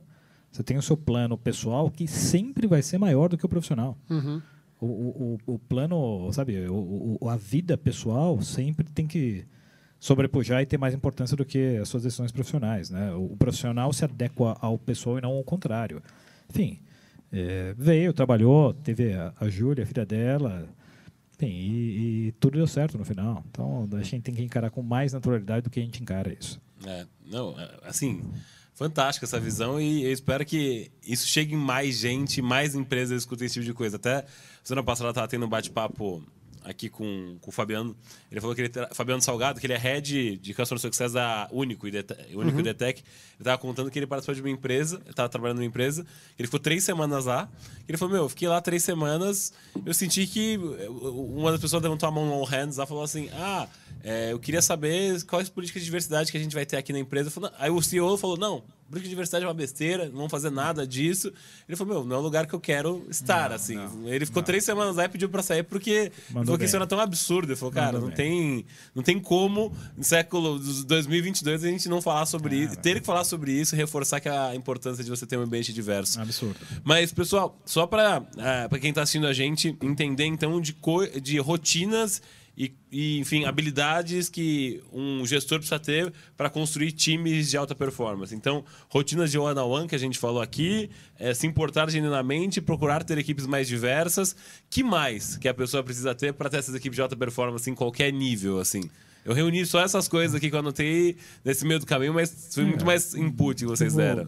é é uma discussão super longa, eu vou adicionar Aham. mais um ponto e, e permitir que o Denis adicione os deles, os dele. É, mas tem um ponto aqui que é, é, que é importante enfatizar numa conversa como essa, que é a gente precisa, o líder é, é quem vai conseguir desconectar é, a- o alto impacto, o bom desempenho, a alta performance numa equipe da, de, de ao, totalmente proporcional uh, conectado à pressão. Assim, é, é- essa é uma cultura que não existe no mundo de startups muito e no mundo corporativo também, mas é essa visão de que mais pressão, maior a pressão, maior o resultado. Cara, isso, isso é, é extremamente danoso, a gente já sabe, né? Isso aqui gera, gera talvez um resultado de curto prazo interessante, é, mas isso quebra as pessoas, né? Isso gera burnout, isso gera um monte de, de, de questões que, que ninguém quer gerar, né? Então, o o ponto pro em termos de características do, do, do líder, na minha visão, tem que ser tá, como que você consegue equilibrar alto desempenho, alto impacto e longevidade das pessoas. Isso aqui não é, não é trivial fazer. Isso aqui é bem difícil fazer. E aí, normalmente, é um trabalho muito mais com, em ciclos do que aquele, aquela pressão e, e, e auto, sabe, alta expectativa o tempo todo de uma forma constante. Você tem alguns ciclos. Né? Você tem um momento de... de, de- é, pensa no, muito mais como um, como um atleta de alto desempenho do que como um, um funcionário, uma pessoa de uma empresa, de uma indústria, é, como a gente tinha na- no início da era industrial, que é aquele modelo lá de, de 9 a 6, trabalhando e etc. Você tem que ter uma, uma, uma visão um pouco mais atualizada disso, né? Ou seja, a gente vê os atletas tá, que se preparam para um, para um evento, para uma prova, para uma Olimpíada, vão ter aquele pico de intensidade, de estresse que, que é aquela entrega. Depois eles vão parar um momento, refletir, avaliar, aprender com aquilo e começar o ciclo de novo. É, sabendo esses, é, gerenciar esses picos, que é parte do trabalho do líder. Porque se você fica no pico o tempo inteiro, de novo, as pessoas vão quebrar. Se você não tem um pico de intensidade, as pessoas não vão ter alta performance. Então você tem que conseguir equilibrar essas duas coisas. Para mim, é o principal desafio uh, de um líder para extrair esse alto desempenho das pessoas. Faz todo sentido. E foi legal você mencionar o esporte. É, para mim, são três pontos, Léo, assim, que um líder tem que sempre estar atento. Né? O primeiro é inspirar. E isso tem a ver com, com isso, com a construção de valores compartilhados, com a vulnerabilidade, com entender o momento de vida de cada um e com entender que, às vezes, as pessoas precisam de mais, às vezes, de menos empurrão no sentido de, vamos lá, motivação mesmo, inspirar, vamos junto, a gente está construindo alguma coisa incrível Fantástica juntos. ali, Né? aham. Então a inspiração é algo que tem que estar presente. Por isso a importância de você mentalizar antes, falar, vou entrar na reunião com um indivíduo agora, ele não tem a ver com os meus problemas, deixa eu estar inteiro para ele aqui. Então, inspirar. O segundo é ajudar as pessoas a atingirem seus resultados, porque no mundo corporativo, cara, não tem como você não viver De em função dos resultado. resultados. A gente precisa entregar o que se espera da gente, qualquer que seja a sua área de atuação, não é só em vendas, né? Em qualquer área de atuação, você precisa entregar o que se espera de você. Então, inspirar, ajudar a entregar resultados. E o terceiro, que às vezes é deixado de lado, é ajudar as pessoas a continuarem crescendo nas suas carreiras. Né? Verdade. É, Perfeito. ou seja, é você saber que elas estão ali porque elas, assim como você, querem continuar crescendo. Né? E se importar com a carreira delas e não com a função atual que elas ocupam, é fundamental para você ser um líder que inspira e que motiva as pessoas a construírem algo maior do que, do que o trivial, sabe? E isso, cara, é, parece fácil, mas não é, né? Isso faz com que, como a gente falou algum, mais cedo aqui, de repente você tenha que falar, cara, essa empresa está pequena para você, É né? verdade. É, acho que está na hora de você olhar coisas lá fora. Está na hora de você crescer e não tem vaga para você aqui agora. né? Mas é, efetivamente vocês já falaram isso? Já, Já? já. Ah, Teve uma puta. convidada sua aqui Ah. é, que trabalhou comigo, é, porque eu sempre tive essa abertura muito grande com as pessoas que trabalham comigo de falar, cara, se você receber proposta e quiser compartilhar comigo a proposta, eu te ajudo a tomar uma decisão, Uhum. né? Sem dúvida. É, é muito melhor do que você ficar escondendo, né? Foi ir para uma entrevista escondido e tal. É. E eu sempre tive essa abertura muito grande. Então, uma pessoa que trabalhou comigo lá no WeWork, ela chegou para mim um dia e falou assim: Ó, recebi uma proposta aqui, queria que você. a- a- Teve outra que já fez isso e a gente sentou junto, uma amiga sua, amigona sua, que a gente sentou junto, olhou ponto a ponto da proposta e falou: pô, essa proposta aqui. Na verdade, eu vou ganhar um pouquinho a mais de dinheiro, mas eu vou andar de lado, não vai ter uma promoção, não vou liderar a equipe como eu gostaria. E essa marca está num momento muito pior do que Aqui a gente trabalhava. que a gente trabalhava ho- hoje. Então não faz sentido eu ir. É, eu também acho que não faz. Chegamos à conclusão junto. Né? E a outra já foi isso. Cara, você vai ganhar muito mais. Vai ser uma promoção. É uma baita de uma marca. É, o que você está fazendo aqui ainda? né? É, e a gente é amigo até hoje. Né? E, e ela me liga direto para trocar ideia sobre carreira e para pedir mentoria. Né? E ela acabou de vai assumir um cargo agora que é maior. do que- Enorme. é. né? Então, assim. Feliz pra caramba por É, ela. Uhum. Cara, se você se importa de verdade, lá no LinkedIn, inclusive, a gente tem um- uma cultura de valorizar, a gente chama de next play. Então, assim, quando uma pessoa avisa que vai sair para um desafio maior, a gente celebra isso. A gente chama uma reunião de time e fala, fulano de tal conseguiu uma baita conquista e vai dar... Assim como a gente celebra também quando essas pessoas resolvem voltar. Isso é muito legal. Às vezes a pessoa vai e fala, não era bem o que eu esperava, tem vaga aí de volta? Cara, o LinkedIn tem até um nome para isso, a gente chama de boomerang, que são pessoas que foram e voltaram. Ai, que massa. Então, no, na, nos All Hands, sempre tem as, a celebração das novas contratações e dos boomerangues. que é são, comum, pelo jeito. É, É super comum. Então, porque, cara, se você tem essa relação de, de abertura sobre carreira, as pessoas vão falar, cara, fui lá fora, olhei o mundo e ainda prefiro essa empresa, quero voltar. Por que, que você não aceitaria de volta? Por vaidade? Sem dúvida, né? verdade, É, se a pessoa já conhece o seu, traba- o seu negócio, já trabalhou ali, vai ser uma rampagem muito mais rápida. E ela está voltando porque ela quer, é um baita funcionário para você ter no seu time. né? Vai chegar jogando ali. Vai chegar jogando e vai chegar convicto de que é o melhor lugar para ela estar naquele momento. né? Então, resumindo, inspirar, ajudar a atingir os resultados na função atual e ajudar a continuar crescendo na carreira. Para mim, são os três principais pontos. Nossa, fantástico, fantástico. Análise sensacional. E até a Patrícia que está acompanhando a gente no chat, ela falou: para onde que eu mando o currículo para que eu quero ser, eu quero ser, eu quero que vocês me liderem. Ela quer mandar, uma... mas assim, até dá para puxar um gancho. Depois vocês deixam. de.rocha.linkedin.com. Aí, já manda o currículo aí, Patrícia. Mas até dá pra puxar um gancho. O que, que vocês olham quando vocês estão entrevistando alguém pro time de vocês, gente? O que, que vocês falam? Puxa, eu avalio isso, isso, aquilo, outro, porque tem muita gente que tem dúvida, né? Que vocês estão num cargo alto já de liderança. E é, eu, se eu fosse entrevistado por um de vocês dois, daria uma tremidinha na, na base ali. Você fala, pô, entrevistar, cara, 20 anos aí trabalhando no mercado. O que, que vocês olham aí pra avaliar um candidato? Olha lá. Vou começar. Vai lá, Marcelo. Eu, é, é, assim, nesse período todo, entrevistando tanta gente, eu, eu, eu tendo aí para modelos mais alternativos de entrevista, Léo e Denis. Eh, E as minhas contratações nos últimos anos de maior sucesso foram ligadas a isso. É, eu, eu- vamos esquecer um pouco do, do pandemia, vamos falar do pós-pandemia ou pré-pandemia. Pandemia tinha muito Zoom, muito Teams, e, enfim, e é uma coisa, é um momento diferente. Mas eh, no meu caso, a gente tem, tem um- um- uma base que é o conhecimento técnico do, da- do papel que o cara vai desempenhar, do que a moça ou a pessoa vai desempenhar. Eh, esse não é negociável. E normalmente esse, essas habilidades já foram detectadas positivo ou negativamente em algum momento do processo. Então, se eu cheguei para entrevistar, possivelmente é uma pessoa que é habilitada a exercer a, a função. O meu papel é muito mais entender, primeiro, é, quem, que, quem que é esse candidato ou candidata pô, como pessoa? É o tipo de pessoa que eu gostaria de, de passar tempo com, a com, com, com ele em algum lugar? Pô, É importante isso. Né? Eu gostaria de, de, de trabalhar. É o tipo de pessoa que vai aumentar a barra do time, vai elevar a barra do time ou não, tem que ser.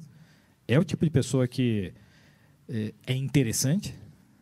Tem que ser uma pessoa interessante também. É, Tem, assim, Além do mundo corporativo ali. é, do- tem que ser, cara, o que, que, que, você faz? Quais são os seus interesses? Quais são, como que você vê a vida? É, é, são temas importantes. Talvez, de novo, né, não, nenhum desses vai ficar acima de ter o conhecimento para exer exercer a função, mas a, a, a, o tipo de atitude, o modelo mental, cara, que é muito difícil identificar, né? É, na minha visão, tem sido muito mais importante em, em, todo tipo de posição do que o conhecimento técnico. Até porque se a pessoa tiver a atitude correta, tiver o, enfim, o modelo mental correto, ela vai aprender o que precisa ser aprendido, ela vai se adaptar e ela vai sair do outro lado. Então, eu, eu, eu tento entrar muito mais no, no entendimento de quem é aquela pessoa, de onde ela veio, o que ela pretende da vida, como que ela vê a vida, do que no conhecimento técnico. Isso, nos últimos anos, tem mostrado funcionar. Sucesso ali. No então, meu caso. Nesse ponto, muito alinhados, Marcelo. Uh, eu também tenho. Cara, você falou uma coisa, ah, vocês são pessoas com muita experiência, às vezes eu sentar para uma entrevista eu vou tremer.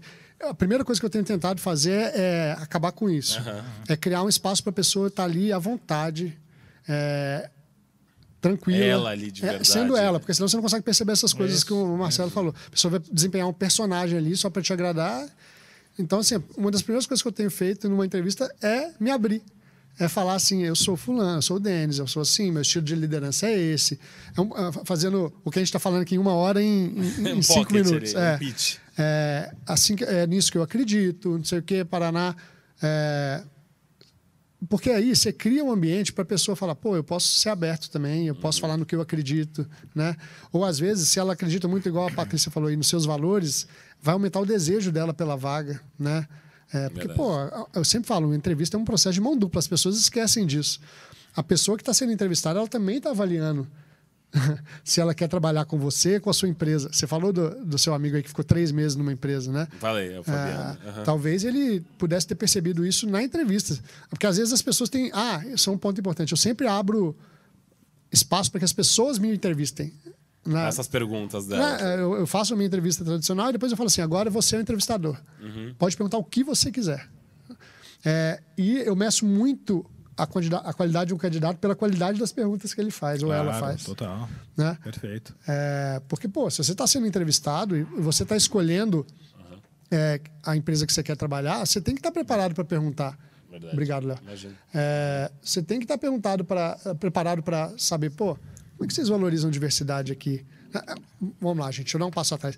Isso é muito bonito também para pessoas que podem escolher, né? Porque a gente é. sabe que muita gente no Brasil, infelizmente, não tem a oportunidade de escolher um emprego. Verdade, verdade. Isso é triste de pensar. Uhum. Mas para quem pode, se você pode escolher é, trabalhar na empresa A ou empresa B, pergunte. Não acho que é porque você está num, num processo de entrevista que só a pessoa que está te entrevistando tem a verdade ali, de novo, voltando nesse tema. Né? Uhum. Né? Então, eu sempre abro esse espaço porque a, o tipo de pergunta e a, a cuidado a coragem, de pesquisar o cuidado de pesquisar, de saber mais, ou a, a, a importância da, do, do, tema das perguntas, para mim, diz muito sobre o candidato. Sabe? É, até na... Vai lá, Mato, desculpa. Não, só, é, super, super legal o, o complemento do Denis. Um ponto aqui importante é essa via de mão dupla. Cara, você precisa estar disposto a falar também coisas não tão boas sobre a empresa. Verdade. É, seu papel como entrevistador, líder, seja lá quem for, é, reduzir a chance de erro dessa contratação. Uhum. Para isso, você não pode só vender a empresa. Uhum. É relativamente fácil vender a empresa, né? é o seu papel vender a empresa. Mas você precisa colocar um pouco de outros pontos que existem, que são realidades que essa pessoa vai ter que enfrentar, para reduzir a frustração e, e, aumentar a chance de ter cara, longevidade das pessoas. Isso é uma uhum. coisa que a gente que a gente de, talvez não, não seja tão claro porque a gente quer contratar as pessoas, mas no final é tipo tem, tem uma vida curta, que a gente não, não tem tanta clareza assim. É, nossa, para mim é, é, bem marcante isso, até na mini bio que você mandou. Sou pai da. Estela, pai da Estela, do Lucas. Achei curioso, poxa, achei diferente de me enviar dessa forma, que já conta um pouco da sua história pela sua mini bio. Não, você não se apresentou com o sobrenome corporativo, ah, o Denis do LinkedIn, que a gente até falou um pouquinho mais cedo sobre isso. Então, também chamou bastante atenção. Eu acho que é uma construção de tudo isso.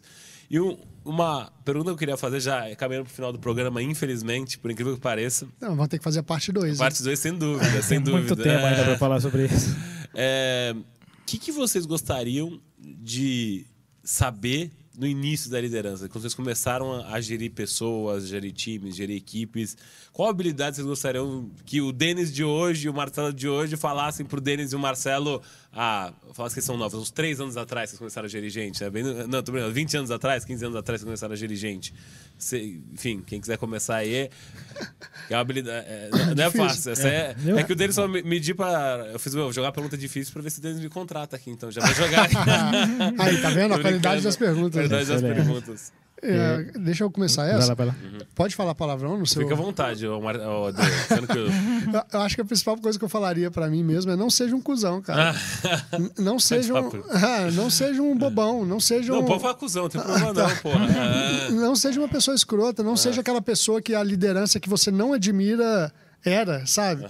É, seja autêntico, sabe? Faça as coisas que você acredita. Se rodeie de pessoas legais que te inspiram, estude mais, igual que você estava falando aqui antes, estude sobre coisas não só de, de gestão ou de liderança, mas sobre coisas diversas. Seja interessante, igual o uhum. Marcelo falou aqui. Se você quer pessoas interessantes, seja interessante também, né? Verdade. E mais do que tudo, essa parte da vulnerabilidade foi a maior, o aprendizado que eu tive a mais duras penas e que eu queria falar para o Denis de 15 anos atrás, sabe? Uhum. Ah, seja você mesmo, seja vulnerável. Não acho que você tem que ser o dono da verdade. Escute as pessoas e construa junto com elas que o resto vem, sabe? Então é isso. Fantástico. Não seja um bobão, cara. Não seja um cuzão. Uhum. É, não, é uma lição importantíssima, cara. Importantíssima. Falaria isso para mim também, certamente. É, mas principalmente que o, o, ponto que é, cara, o, o, não precisa ser um personagem. Você, você, só precisa ser quem você é de verdade. Uhum. Você precisa continuar trabalhando para você ser uma pessoa cada vez uhum. mais interessante, cada vez mais preparada para gerar valor para as pessoas, mas você só precisa ser quem você é. E, e, e, primeiro. E segundo, você precisa realmente se importar com as pessoas. Você falaria isso para o Marcelo falaria, de 20 anos falaria, atrás? Falaria. Não, não seja, não, não tente ser um super-herói, não tente ser um personagem. Tire toda, toda a armadura e seja você mesmo. E se importe de verdade com as pessoas, porque é, essa troca vai ser sempre maior que qualquer outra coisa. Nossa, é, é muito difícil. Assim, do jeito que vocês falam, parece que é uma coisa muito simples. É, é seja você cara. mesmo, é conecte com a sua essência. Mas vai ficando mais Mas é simples. É dificílimo isso. Né? Vai ficando, porque vai você ficando. vai vendo o tanto que é importante, o tanto que te ajuda a construir. Uhum. Né? Eu, eu, cheguei num time super sênior no, no LinkedIn, cara, me deu medo. Quando eu vi os caras que eu ia liderar, eu falei assim, que isso, esses caras deviam estar tá me liderando, uhum. alguns deles. E hoje, um deles que continuou comigo falou: Cara, quando você chegou, na primeira reunião, você sentou comigo, esse questionário que eu te falei, uhum. o que, que, você acha da empresa que a gente trabalha? E o nosso time, como é que tá? O que, que você faria se você estivesse na minha cadeira? Ele falou: Cara, quando você fez isso, você já me desmontou, porque eu estava pronto para para não te aceitar. tava não te aceitar é ótimo. Não, ele falou, tava pronto para já vem mais um mala querer dizer o que a gente tem que fazer. Eu tô aqui há dono anos. Da verdade. Dono da verdade. É. Quando você sentou e me perguntou, me pediu ajuda para construir a sua cadeira junto com você, você me desmontou. Então você vai vendo, né, Marcelo, que isso é o jeito. Na verdade, não é difícil, é o jeito mais fácil de fazer, porque você traz as pessoas junto com você. Verdade. Cara, eu, eu só vou. Cara, é, é, mais forte do que eu, mas eu preciso conectar com um ponto do estoicismo de novo. Vai lá, vai lá, é, Essa uhum. parte que a gente está falando aqui, que é, que é um discurso comum e super interessante, que no final. É, inicialmente é difícil, sim, mas sim, vai se tornando mais fácil. E quando você conecta essa ideia de que cara, tudo tudo está passando muito rápido. A gente a gente não sabe o que vai acontecer daqui a um ano ou um dia ou uma hora ou o que vai acontecer quando a gente sair daqui. Não tem muita razão para você não ser você mesmo o tempo todo. Não tem outra razão. Tipo, você vai olhar para trás e falar, cara, perdi um tempo. Eu olhei para trás durante algum tempo e falei, cara, eu perdi tempo. Não sendo exatamente quem eu era e não falando as coisas que eu gostaria de falar. Dentro de uma maneira polida, sem né, magoar ninguém, sem mas falando o que tem que ser falado. Uhum. Assim, quando você conecta essas duas, as duas ideias, cara, a coisa começa a fluir porque vira uma verdade sua. Essa ideia de ter que viver com intensidade todos os momentos do dia, todos os segundos que você tem, que você está no lucro já. Eu, particularmente, me considero no lucro. Com todos os dias que eu tenho daqui para frente, pô, é um, é um presente que eu ganho, estou no lucro total. Pô, tenho que fazer um bom uso desses desses minutos que me restam, sendo, e a melhor forma de fazer isso é ser a pessoa que eu sou de verdade para os outros. É, eu, eu puxo muito de, dessa questão de identidade, de você ser você mesmo, porque a, gente muda muito também. A gente, o Léo de dois anos atrás, o Marcelo de dois anos atrás é completamente diferente do Léo de. Não completamente diferente, mas muda desse, desse tempo. Então, essas revisões, vocês, fazem essas autoanálises e autorrevisões com alguma frequência? Como é que vocês fazem isso? Porque para você criar a identidade de ser você mesmo, você nem precisa saber quem é você. Uhum. É uma besteira não, isso, mas é, é, é, É difícil ponto você saber. fundamental. É. E, e muda. O meu, o meu, a minha história um diário, ela ajuda nisso. Uhum. Porque eu olho algumas páginas para trás e falo, cara, eu acreditava nisso, eu fazia isso. Cara, e é uma evolução. E é normal. Uhum. E é absolutamente normal. Mas o, o fato de você ter esse, é- é- é- essa, essa clareza de quem você é, é, no final, ela te dá uma paz interior. Então, assim, eu vou, vou até falar uma coisa polêmica aqui, né, mas é uma verdade.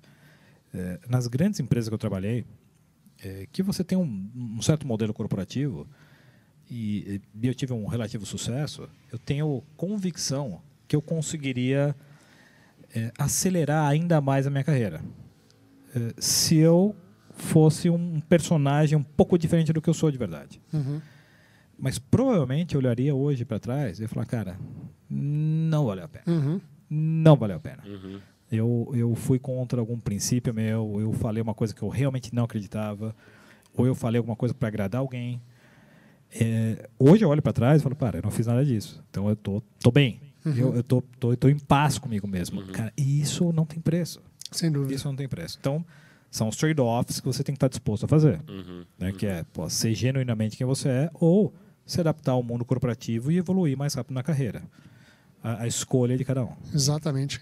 E eu também já passei por esses momentos de. Eu podia estar em outras posições maiores hoje, mas também não estaria feliz igual eu estou. Assim, não estaria em paz de, de espírito igual eu estou. Né? É isso. Agora, você perguntou da autoavaliação, ela é fundamental. Agora, tem um outro jeito também que eu acho que eu sempre faço. E aí, veio um abraço para o nosso amigo Caio Germano, Opa! é, que recomendou o. Código da Cultura, lembra? Sim, te deu lá no, no Lembro lá. Aham. E o Daniel Coyle, que é o autor, ele fala de um, de um negócio muito legal de você fazer, que é um, ele, em inglês é After Action Review, que é você sempre reunir as pessoas que trabalharam com você num projeto e sentar e o que, que a gente aprendeu com este projeto, né? É, me mandem aí é, alguns insights que vocês gostaram e que vocês fariam diferente. Porque aí você vai construindo uma cultura de time ali, né? E o outro que ele também chama no, no mesmo livro é o, o e-mail de duas linhas, que é você frequentemente pedir para sua equipe te mandar um e-mail falando assim: o que que você, o que que tá legal no meu estilo de liderança? O que que você mudaria no meu estilo de liderança? Olha. Ou seja, se você quer uma cultura de feedback, seja o primeiro a dar o exemplo. Peça feedback. Né? No começo as pessoas ficam cheias de dedos. Né? Verdade. Mas eu criei um jeito que é muito legal, Léo, de fazer, que você eu coloco o time junto, eles fazem uma lista de coisas de feedback para mim positivos e a melhorar. E aquilo ali vira um feedback do time, para ninguém se expor individualmente, se eles não se sentirem à vontade. A- Na, na terceira vez que a gente faz isso, a galera já fala abertamente. E são coisas assim, não é para te sacanear. É tipo assim, ó, a nossa reunião de one-on-one tá ruim.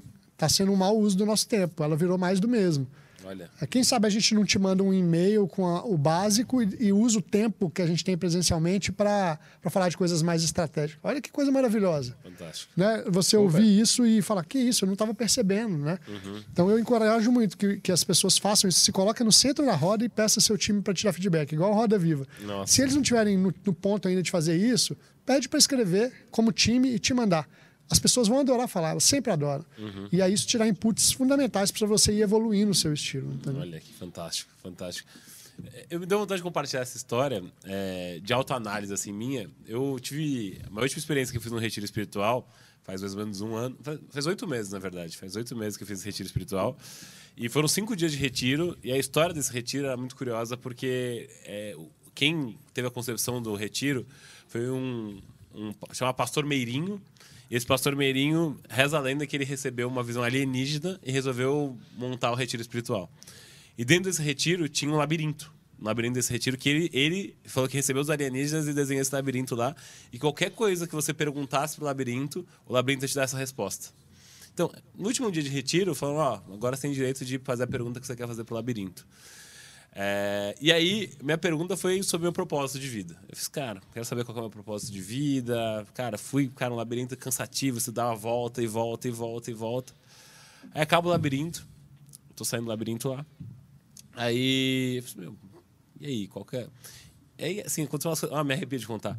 Cara, é, aconteceu umas coisas mais loucas que aconteceu na minha vida, assim. Eu lembro de. Eu fui cinco dias pro retiro. Eu tinha visto, eu vi um caminho que eu não tinha visto nos cinco dias de retiro. Tinha uma, uma casa que a gente fazia dança circular, tinha o, o dormitório, que era virando à direita ali, só que no meio tinha um caminho. Eu fiz, cara, não tinha percebido esse caminho em nenhum dos dias, que loucura. Eu comecei a andar no caminho, ia andando no caminho, andando no caminho, andando no caminho. Nisso eu caí num lago, num lago com, é, com um rio, um rio com um sol, com um pôr do sol, assim. E parece que eu tive uma visão muito clara na minha cabeça que, cara, o meu caminho, o meu propósito era poder abrir caminho para que outras pessoas pudessem seguir em algum momento. Então, assim, isso é tão marcante para mim, mas tão marcante, que assim, eu lembro que até quando eu tava na dúvida se eu deveria começar o podcast ou não, me veio essa memória na minha cabeça. Eu fiz, nossa, é, é, isso tá dentro e tá alinhado com o meu propósito, sim, porque meu, às vezes a gente precisa ter um pouquinho de coragem para fazer o que ninguém, o que ninguém faz ali. E essa questão de autoanálise ficou muito. Agora eu fiz essa pergunta e depois me veio essa história na Que cabeça. Então foi muito marcante para mim. Óbvio que não é todo mundo que tem que fazer um retiro espiritual, mas quanto é fundamental a gente parar e refletir, porque lá eu fiquei cinco dias sem celular, sem internet, comendo vegano, em silêncio, lendo, estudando. Então, é, a gente fica numa loucura tão grande na- nos centros urbanos aqui. E, não, e tá, tá atento aos sinais, né? Exato. Tá atento aos sinais e, assim, você estava num ambiente mais propício para isso. Uhum. O desafio é estar atento aos sinais no, no nosso dia a dia. Exato. E se tiver mais dois minutos, eu vou compartilhar Vai uma lá, história desse tipo também que, que foi comigo num desses dilemas profissionais, que é, é parte do nosso tema aqui, né? Sobre carreira, etc. Sim. Trabalhava numa empresa, enfim, e, e isso aí já, já faz algum tempo. E tudo, uma empresa de tecnologia, e, e as coisas funcionam super bem, enfim, sendo bem, bem remunerado, bem reconhecido, etc. E chegou uma outra empresa, que é uma empresa que eu, que eu sonhava em trabalhar. E me chamou para um processo, foi super rápido e me fez uma proposta. É, e eu aceitei a proposta. Que eu falei, cara, esse meu sonho é trabalhar lá e tal. Voltei, falei com o com, com meu chefe, falei, olha, saí, etc. Ele falou, pô, não, a gente vai fazer uma contraproposta para você. Você é um cara que a gente gostaria que, que ficasse aqui, vamos dar um tempo para a gente fazer isso. Falei, cara, mas eu, eu já aceitei, eu não vou voltar atrás. Não, não, pô, dá um tempo, a gente vai fazer uma contraproposta. Uma, duas semanas passaram, e aí veio o presidente dessa empresa fazer a contraproposta para mim. Né? E colocou uma contraproposta que era, que era assim, na insana, verdade. completamente insana. Eu falei, olha, não posso aceitar. Eu já falei para os caras que eu, que, eu, que eu iria para lá. E ele falou, não, pensa um pouco sobre isso. Eu falei, eu peguei a proposta, peguei o papel, falei, cara, eu preciso agora ter paz em algum lugar para pensar sobre isso, né? Eu vou para algum lugar pensar sobre isso. Nessa época, eu tinha acabado de comprar um apartamento é, e, um, e o apartamento tinha estava pronto, estava com piso, tinha, tinha internet, mas não tinha nada lá. Uhum. Falei, eu vou para lá, porque ninguém vai me achar lá. Então eu vou lá, vou ficar a parte da manhã inteira pensando, cara, refletindo, meditando e tal. Cheguei lá, entrei, subi, fiquei pensando, não cheguei a nenhuma conclusão, desci, fui almoçar. Quando eu voltei, é, obviamente eu não morava lá. O, o cara, o porteiro falou, olha, o senhor mora no, no apartamento tal? Eu falei, moro. Tem uma caixa aqui. Eu falei, cara, uma caixa? Tipo, eu não moro aqui, né? Caraca. Ah, seu senhor Marcelo Tavano? Sou eu. Ah, então é pra você. Fui lá, peguei a caixa. Falei, cara, que será essa caixa? Não tinha nenhuma identificação. Ah, coloquei no meu apartamento e abri. Quando eu abri, era o Welcome Kit da Microsoft. Da empresa que eu tinha aceitado Ah. a oferta. Falei, pô, né? E aí eu falei, cara, esse pra mim esse é o sinal, né? Tipo, eu ia ganhar menos, ia, não, ia É. ser totalmente cara, mas no final mudou a minha vida, né? Essa, essa história toda lá. Mas foi o, o, o sinal né? para aceitar uma proposta que financeiramente era menos favorável. Imagina, a proposta em grana que eu ia receber no- na empresa que eu estava, eu olhava para aquelas paredes, pra, sem armário, sem nada. Eu falei, cara, eu resolvo isso aqui tudo em um mês, né? Uhum. É, mas no final, pô, eu segui aquele, aquele sinal, deu certo. Mas é, é, esses sinais, eles estão na nossa frente, é que a gente não enxerga, né? É, eu tô com ouvindo um, um podcast, não é um podcast, uma série ficcional em áudio que eu tô achando maravilhosa. Que massa. Paciente 63, já ouviram falar? Nunca, nunca. Cara, Spotify pode. Vou procurar. Com a Mel Lisboa e o seu Jorge. Nossa. E é sobre, fala sobre viagem no tempo. É muito interessante. Porque é meio que rádio novela. E aí máximo. é, uma- é uma, Bem legal. É um, é um meio termo entre ler um livro e ver uma série. Porque você vai ouvindo e vai formando as imagens na sua cabeça. E o ep- episódio que eu ouvi hoje de manhã, eu gosto de ouvir enquanto eu estou na academia.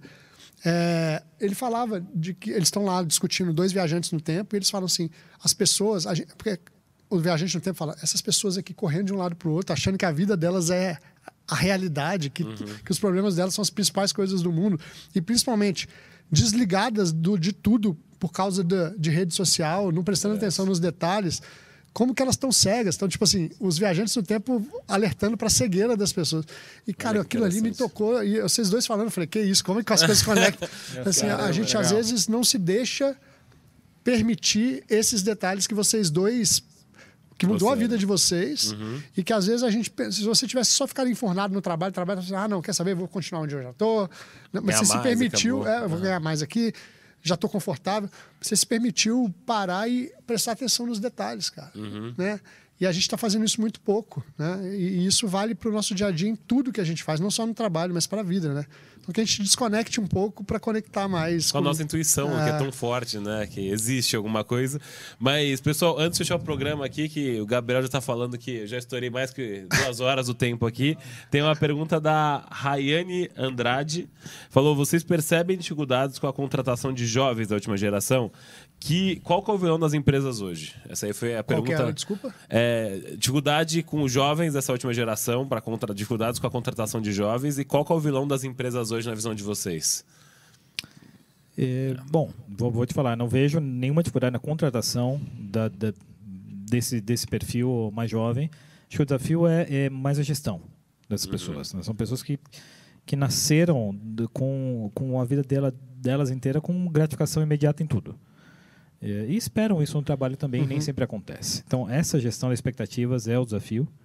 É, enfim, mas é uma geração que, que, na minha experiência, principalmente na atual, né, e te acompanhar um pouco lá também, Léo, tem gerado um enorme impacto, resultados incríveis, mas é uma forma diferente de gerenciar a expectativa. Então, assim, uhum. assim, é, é como tirar um pouco essa visão de gratificação imediata das coisas, com construir um caminho para chegar aonde você quer chegar.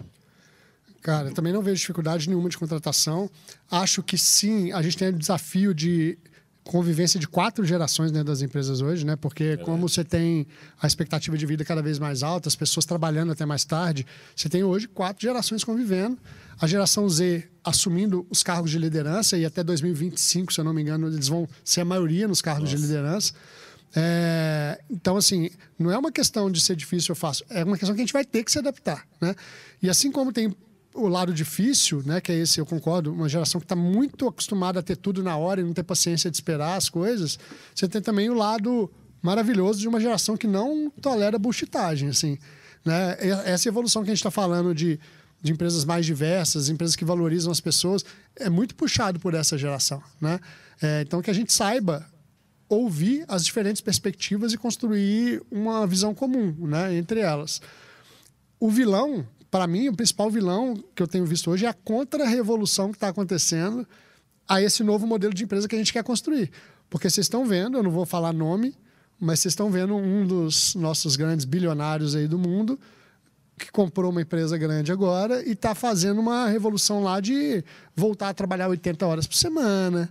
Já mandou um e-mail ontem falando que quem não quiser um ritmo insano de trabalho pode se preparar para sair. Acabou de, com home office também. Acabou com home office, de demitir pessoas por e-mail à meia-noite. É, sabe? Então, assim, o meu maior medo, para mim, o maior vilão das empresas hoje é essa, essa galera da contra-revolução que acha que diversidade, cuidado com as pessoas, isso aqui é bullshitagem, que a gente não está entregando resultado por causa disso e que uhum. tem que voltar a fazer o que fazia antes, pior. Tá trabalhando mais e com mais é, carrasco. É, isso, isso é chocante. Eu tenho acompanhado isso chocante, né? Hum. Porque ter, de novo, ter essa discussão nos dias de hoje, com tudo já provado que isso não funciona. Então, uh, e eu volto àquele ponto que eu trouxe, que eu continuo achando um grande vilão da história toda nas empresas, que é as pessoas precisam pagar o sucesso, precisam comprar o sucesso com um pouco da sua vida. Cara, é, a gente tem que desconstruir esse negócio. Uhum. As pessoas precisam sofrer, as pessoas precisam virar noites, as pessoas precisam cara, piorar as relações familiares, relações pessoais para ter sucesso no trabalho. Não é verdade. Não é. Não é verdade. Ah, ah eu tenho hoje no LinkedIn eu respondo para a Europa, né? Pela primeira vez eu sempre respondi para os Estados Unidos e agora eu respondo para a Europa. É, e eu vejo uma diferença muito grande cultural entre a relação do europeu com o trabalho e a do Total, americano. Pô, né? Assim, eles falam lá que o, o europeu fala que ele é, trabalha para viver né? e não vive para trabalhar. Então, uh, eu tive duas grandes coaches na minha vida. De novo, mano, agradeço muito a elas, Yassi Rios e Angela Maciel, que me mostravam assim, física, no, no modelo claro para eu entender. Aí assim uma vez desenhou um círculo no papel, dividiu em oito fatias, como se fosse uma pizza, né? E falou: escreve aqui as coisas mais importantes da sua vida. Depois você faz exercício. É difícil escrever oito coisas. Muito, muito. Oito é bastante, né? Mas você fala, a- a- normalmente a nossa primeira é família, trabalho, Saúde. saúde, É. hobby, e aí você vai com muito esforço, você chega nas oito. E aí ela, você percebe que o trabalho é uma das fatias da sua vida, né? Verdade. E que se você eh, matar as outras fatias para viver essa intensamente, trabalhar mais do que deve. De novo, não estou falando para não vestir camisa, não estou falando para não se dedicar. Às vezes a gente vai ter que trabalhar mais do que a gente gostaria, porque são Depende do momentos de momento, né? projeto Aham. ou de entrega de resultado final de quarta para quem é de vendas. vendas, né? Faz parte. Né? Às vezes a função trabalho vai estar maior que as outras. Mas se as outras não tiverem maior de vez em quando, então agora é família. Né? Agora é, é, é hobby, eu preciso de um hobby, preciso de espiritualidade. Uhum. Se você não tiver esse equilíbrio, cara, a chance de você ter um burnout com 30 e poucos anos é enorme, né? Verdade. E aí não vai chegar a lugar nenhum. Como o Marcelo falou, a, a- a ânsia de crescer mais rápido do que o rumo correto das coisas é, Só atrapalha ali. é, pode te Processo. levar a cargos altos, mas pode te acabar destruindo esses outros lados da sua vida também. Nossa, nossa, fantástico, fantástico. Eu acho que se tivesse a plateia do Jô aqui, até queria. Ah, sabe? Caramba. Puxa, aqueles papos que daria pra gente ficar mais, mais horas e horas falando. Puta, gente, Fácil. foi muito gostoso Fácil, o bate-papo. Eu queria que, assim, agora. Vocês, quem quisesse, quem quiser conversar mais com vocês, cara, qual que é, onde é que acha vocês, onde é que acha o Denis, onde é que acha o Marcelo, e as últimas dicas para quem tá liderando times, ah, últimos aprendizados que vocês querem compartilhar com quem tá assistindo aí a gente. Mas, puta, eu adorei o bate-papo, assim. Nossa, eu vou guardar esse bate-papo com muito carinho, assim. Legal, legal. Cara, foi muito Boa. gostoso, muito gostoso. Ah, adorei também, Léo. De novo, né? Mais uma vez. uma vez, é, é pô, espetacular conhecer o Denis aqui, aprender, trocar essas, essas ideias com ele. Bom, no meu caso, a melhor forma é o LinkedIn. Uhum. É, Marcelo Tavano. Estou lá no LinkedIn e, e todo dia acesso, respondo as mensagens. É a melhor forma da gente se conectar. É, e eu volto, cara. A mensagem final é, é super simples, né? Para as pessoas que querem liderar, enfim, querem aprender. De novo, cara, é, entenda que o seu papel é servir as pessoas. É, é simples como isso. E antes de você definir ser um líder, é, façam um, um- um self-assessment, fa- façam uma autoavaliação para ver se você gosta de pessoas, porque é uma condição importante para ser líder. Precisa gostar de pessoas, porque senão você não vai se aprofundar nas questões delas, não vai querer entender as pessoas. Então, é uma coisa que pouca gente fala, mas é importante. Tenta. eh, você pode ser um- um contribuidor de sucesso individual em qualquer empresa e, e ser bem sucedido. Você não precisa liderar necessariamente alguém. Mas se você optar por esse caminho, garanta que você goste de pessoas, que cuide das pessoas, que verdadeiramente se importe com as pessoas. Se eu- só- antes de você fechar, Mar, é, gostei das colocações, mas eu tenho que fazer um jabá pelo Marcelo aqui, que ele tem uma empresa de vinhos maravilhosa também, a Celar Vinhos. Pô, Muito bem, fazer o jabá bem. pra Opa, ele aí, saber. pô. Muito bem. Por que que a gente Podia não tá um vinho monte de desconto aqui pro pessoal.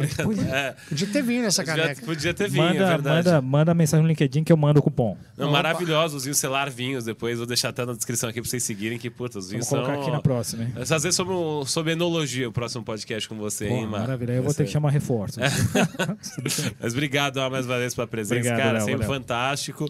Com certeza, as Tavanetes aí que acompanham a gente vão, vão mandar mensagem aqui que tem o fã clube do Marcelo Ah, aqui, é que é mesmo? o forte, é o fã clube forte do Marcelo aqui. Aí, exatamente. E Dê, cara, pela primeira vez aqui, meu, maravilhoso. Cara, prazerzaço. A casa é sempre sua.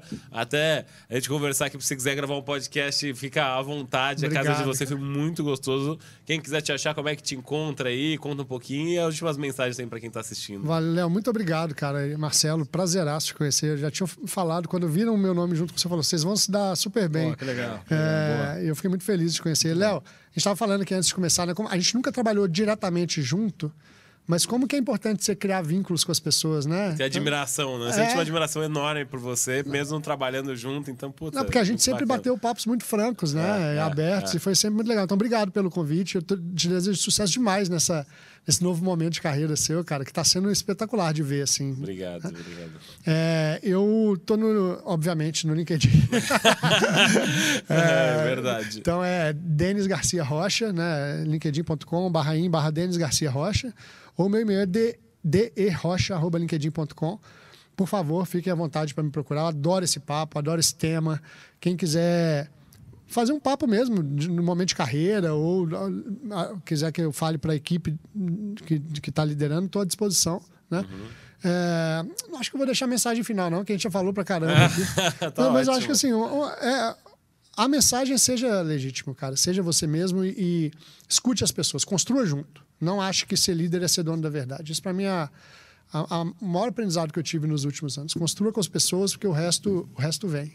É isso aí. Puxa, Boa. fantástico, fantástico. Gente, mais uma vez, brigadaço. Pessoal, Chegando ao fim, mais um Zalcast aqui. Espero que vocês tenham gostado, como eu gostei desse bate-papo. Se você gostou, já dá aquele apoio, deixa aquele like aqui, já se inscreve no canal. Você da Play TV, pela primeira vez, você está aqui com a gente, cara, obrigado por ter assistido até o final. Foi ótimo. A partir da semana que vem, é, a gente vai estar tá na Copa Zalcast Copa do Mundo, então vai ser um modelo um pouquinho diferente, vai ser divertido, vai ser mais divertido, um pouquinho mais descontraído, mas assim, cara, obrigado e até semana que vem. Valeu, um abraço.